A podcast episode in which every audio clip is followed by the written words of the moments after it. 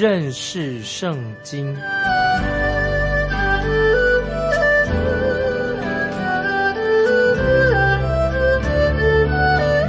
认识上帝的话，把上帝的话带到全世界。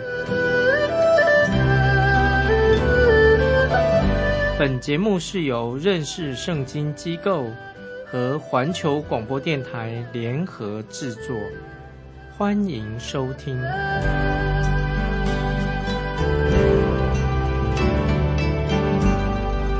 亲爱的听众朋友，你好，欢迎收听认识圣经，我是麦基牧师。我们继续要看撒加利亚书，撒加利亚书要讲到愚昧的。牧人，这个牧人非常愚昧，他也是敌基督。请看撒加利亚书第十一章十五节，撒加利亚书十一章十五节，耶和华又吩咐我说：“你再取愚昧牧人所用的器具。”这节经文很有意义。先知撒加利亚又用牧人来做比喻，这个是一个愚昧牧人他所用的。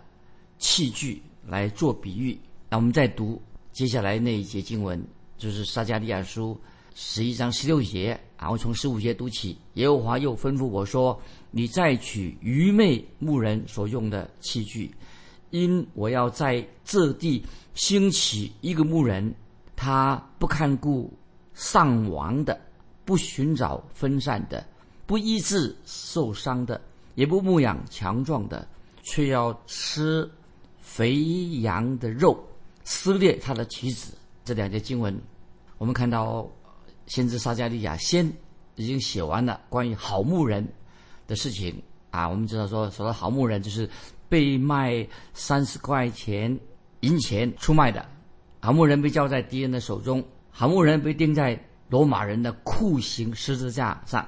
但是我们知道，听众朋友，基督徒都知道，那个是酷刑的十字架。却成了一个铜的祭坛，变成一个祭坛一样。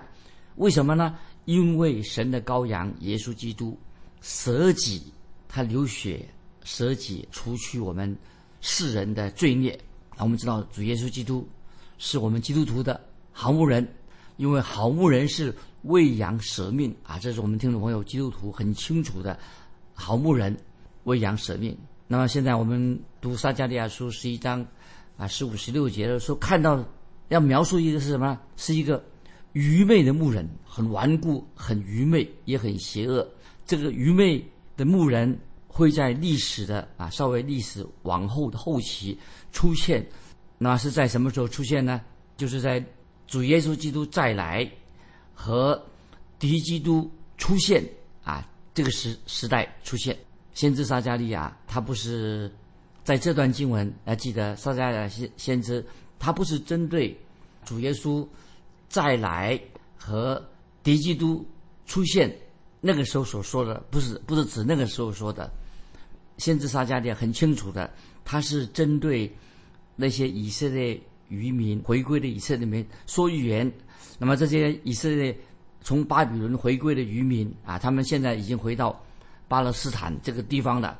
如果你以为，啊，撒加利亚啊，先知他所说的预言是针对教会，针对教会所写的，那你就会意错了。不是的，先知撒迦利亚所针对的就是以色列啊，从巴比伦回归的这些渔民所说的。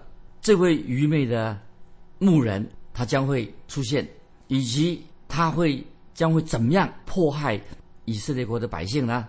那么我们看这个。愚昧牧人他所做的事情，我们看撒迦利亚书十一章十六节的下半，这位愚昧的牧人做什么事情？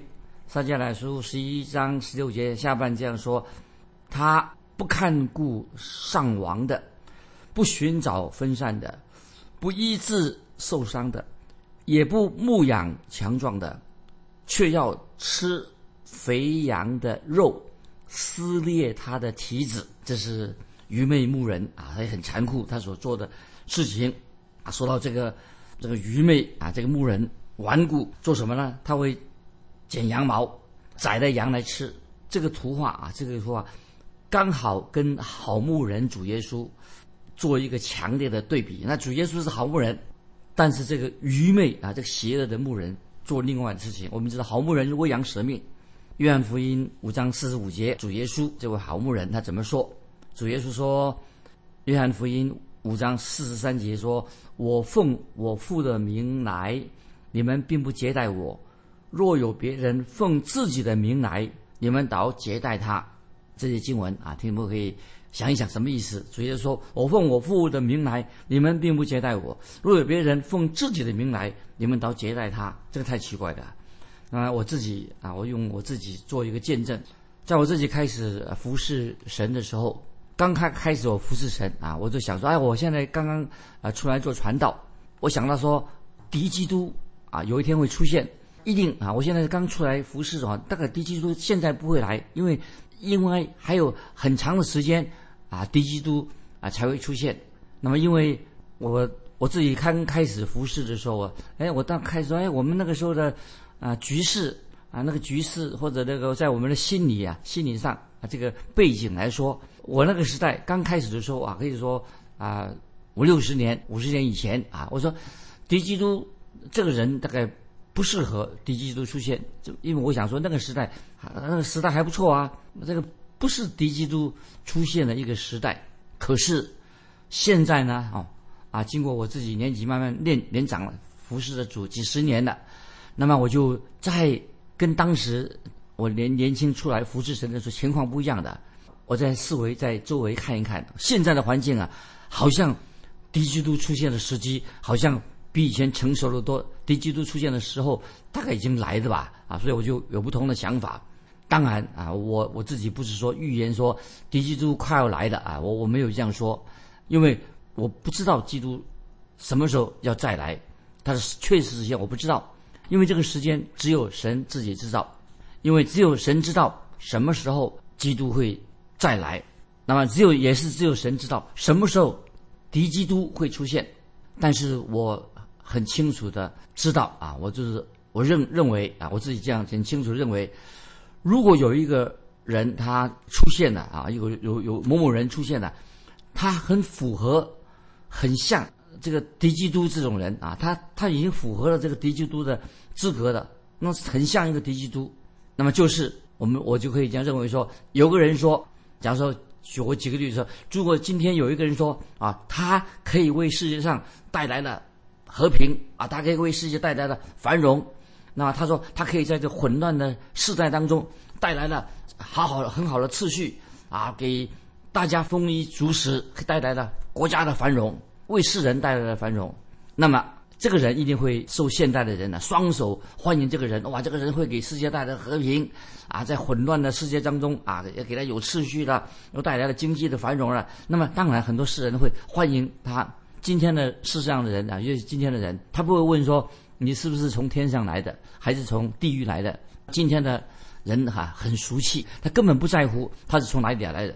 这个很危险，因为大家啊认为说啊，只要啊人说给世界带来了秩序、带来了繁荣啊，我他就是他就是一个好人了。其实现代的人内心上已经准备好迎接敌基督出现了。听众朋友，你觉得是吗？大家随随便便的啊，以为这个人就不得了了，因为我们心理上一种错误的心理，以为说我们其实是准备迎接敌基督要出现的。我们知道敌基督现在我们也不知道什么时候来。但是我我认为说，今天的时代，我认为是比以前我自己年轻的时代，这个局势似乎比以前更适合第一基督的出现啊！这是给我个人给听众朋友啊，说比我现在这个时代，比我年轻的时代啊更适合啊，似乎可以说是第一基督啊再来的日子啊已经更近了。接下来我们看撒加利亚书十一章十七节。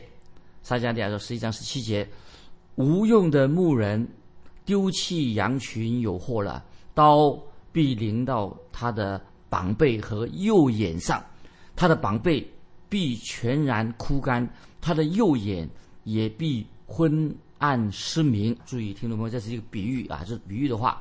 这里所指的是什么呢？就指那个愚昧的牧人，愚昧的牧人就是他没有什么价值，对人没有帮助的，他是一个没有价值的。”无用的一个牧人，是一个不好、没有对人没有益处的、毫无价值的。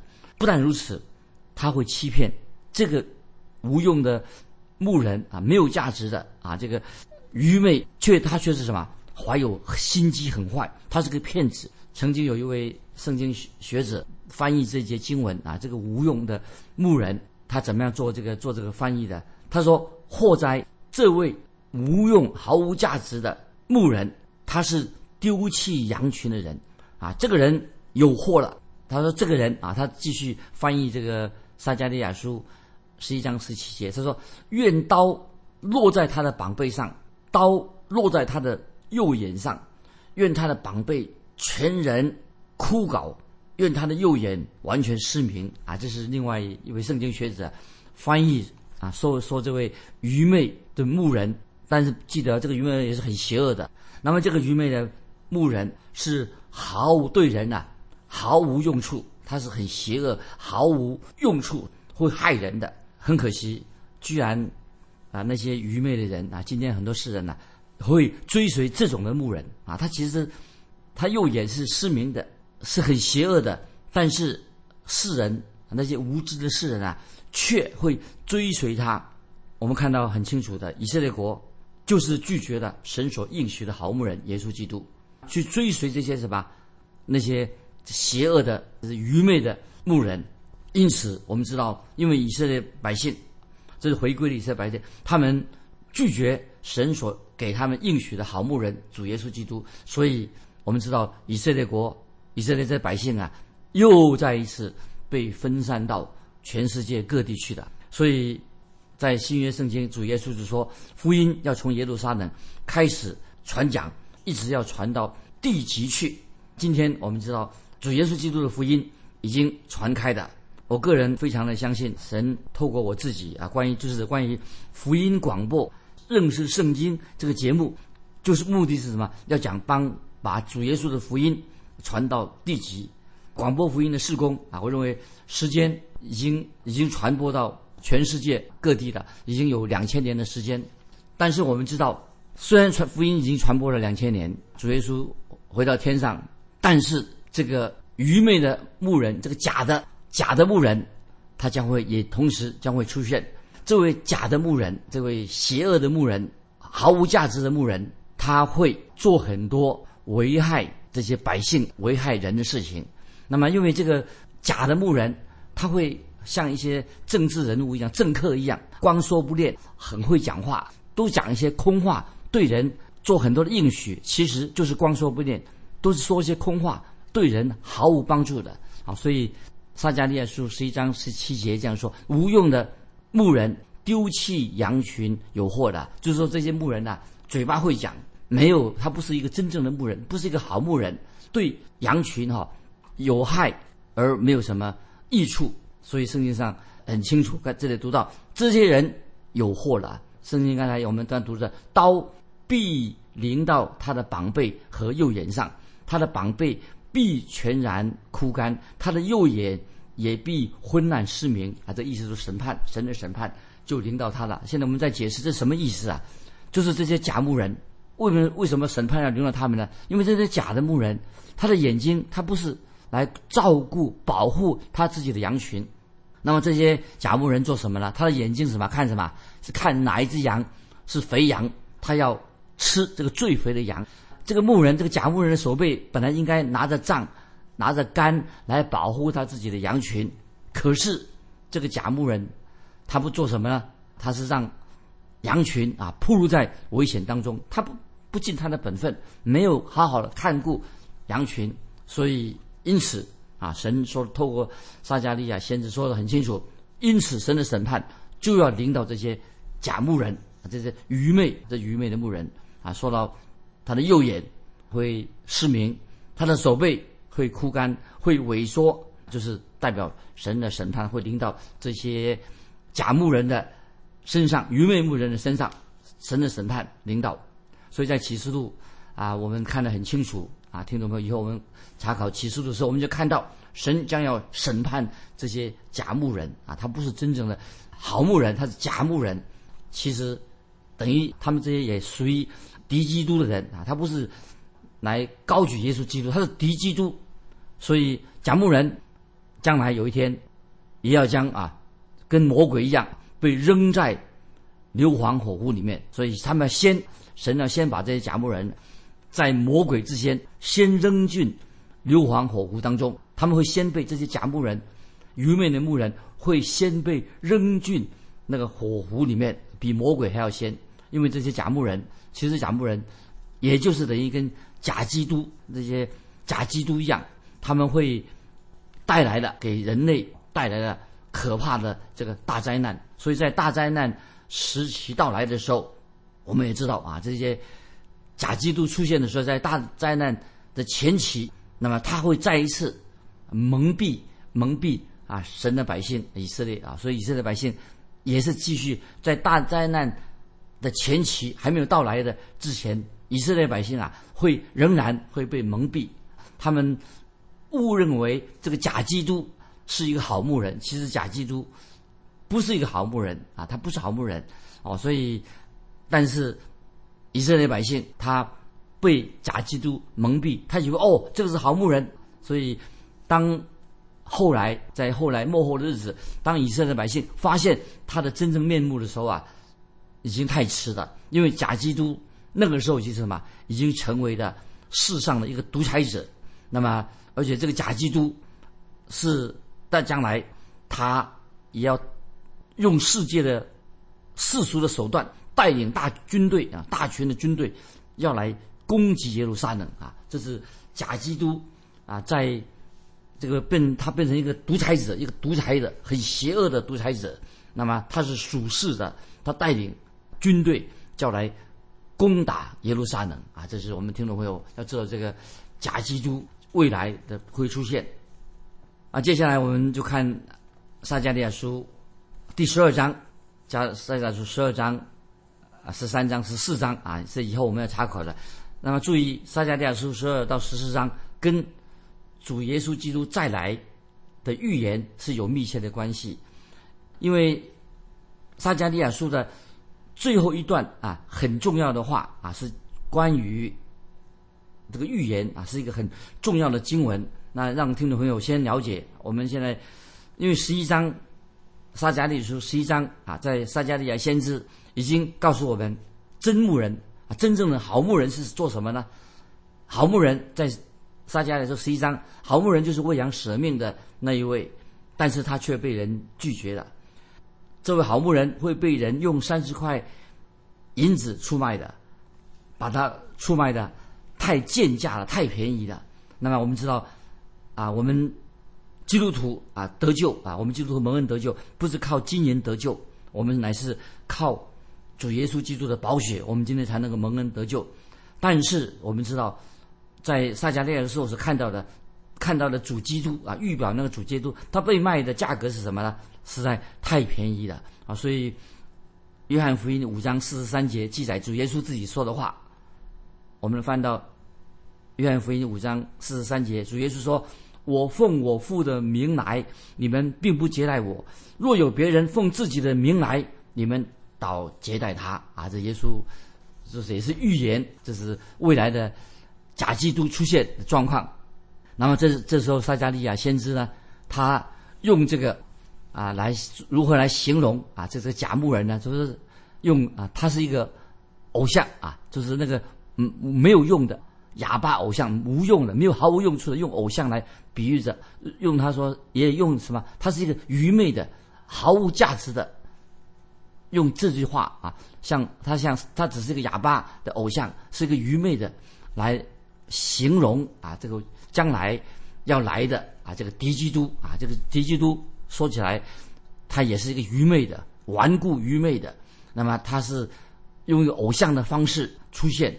那么，所以啊，听众朋友，我们都知道，当教会被提到天上去以后，真的牧人就耶稣基督，当把教会提到天上以后，那个我们就知道，真牧人，真正的牧人，他做什么？真正的牧人，他就是为羊群舍命，就是大牧人他所要做的，也让教会能够因他的缘故被提到天上去。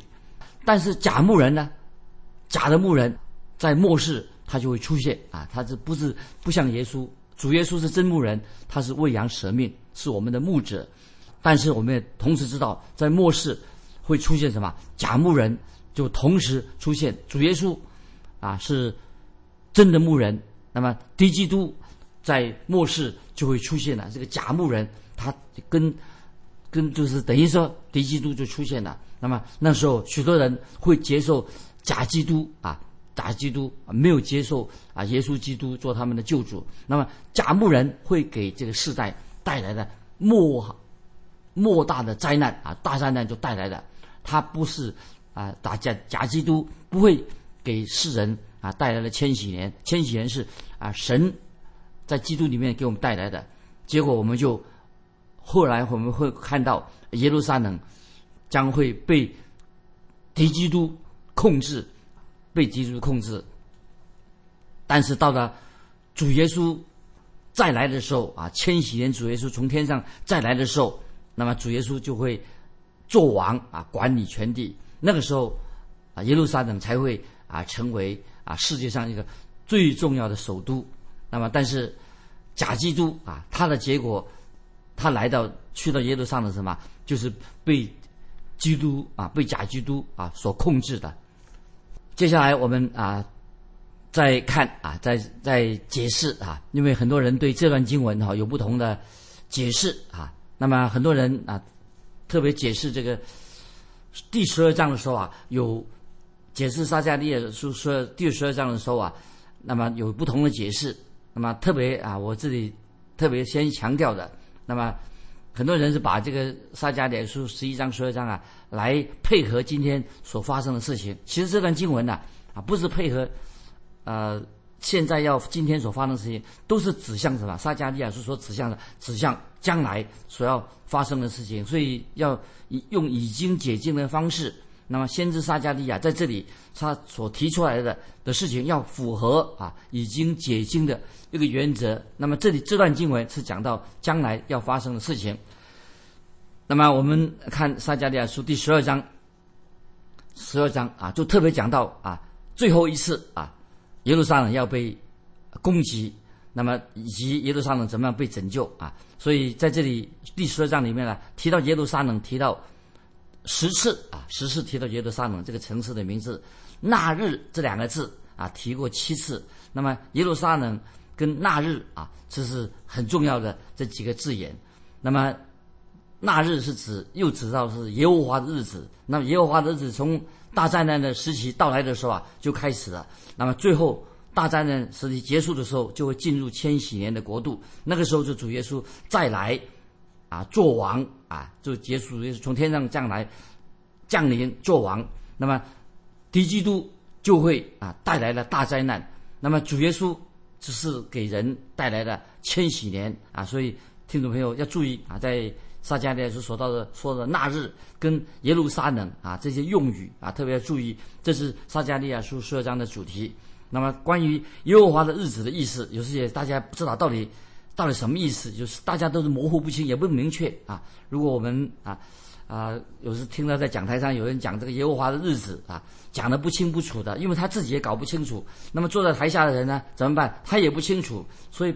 没有办法了解耶和华的日子是什么意思，所以我们要做好好的啊，看十二章的时候啊，好好的解释啊。有时今天啊，有个很特别的现象是什么呢？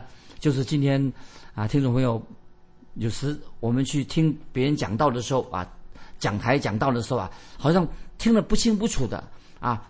常常听别人说啊，荣耀啊，常常说荣耀这个字啊，荣耀主，又说阿门，又说感谢主，又说哈拉伊啊，路路亚，常常念这些字啊。但是什么叫做荣耀？什么叫做阿门？什么叫做感谢主？什么叫哈利路亚？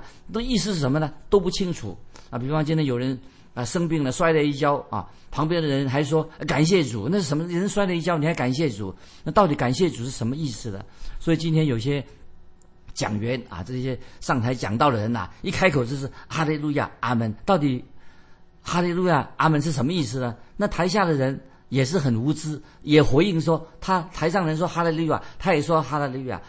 台上讲道的人说阿门，他也阿门。那这些为什么？这些都是被人滥用的啊！所以听众朋友，我们啊看撒加利亚书的时候啊，撒加利亚书出现了十八次啊啊关于耶和华的日子，所以我们都要很明白这些耶和华日到底指什么啊。大先知书跟小先知书也出现了关于耶和华的日子啊，比如像约珥书也提到耶和华日子，到底这些是什么意义呢？所以我们都要啊清楚的分析明白。那么，所以简单的说啊，就是我们就引用马马拉基书四章五节啊，马拉基四章五节说：“看呐，耶和华大而可畏的日子未到以前，我必差遣先知以利亚到你们那里去。”那是什么意思呢？那么简单的说，耶和华的日子就是旧约圣经的一个主题，非常重要。那以后我们再慢慢的分析啊。今天时间的关系，我们就啊分享到这里。听众朋友啊，我要问你一个问题啊：撒迦利亚书十一章愚昧的牧人到底他是谁？他有什么特征？欢迎你分享你个人的看法啊。来信可以寄到环球电台认识圣经麦基牧师收。愿神祝福你，我们下次再见。